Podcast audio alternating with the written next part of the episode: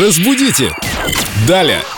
Приветствуем Викторию Полякову, нашего прелестного культуролога, знатока русских фразеологизмов, и многие из них касаются пороха. Ну, что бы было человечеству без пороха? Ничто. Мне кажется, изобретение пороха одно из величайших изобретений, но сейчас мы все-таки больше об фразеологизмах. Держать порох сухим. Откуда это пошло?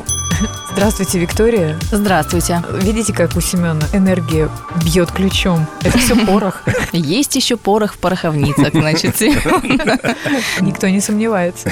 Выражение «держать порох сухим» означает быть всегда наготове. Впервые его произнес английский деятель Оливер Кромвель. Он обращался к своим войскам, которым нужно было перейти реку и атаковать. Сказал «надейтесь на Бога, но порох держите сухим».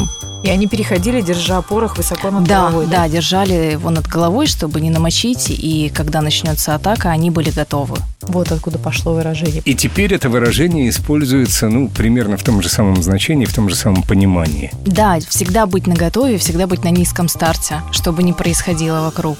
Как еще говорят у нас, на Бога надейся, но сам не плашай. Все верно.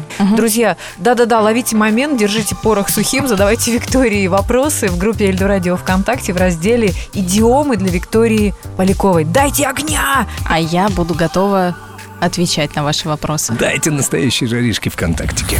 Разбудите! Далее!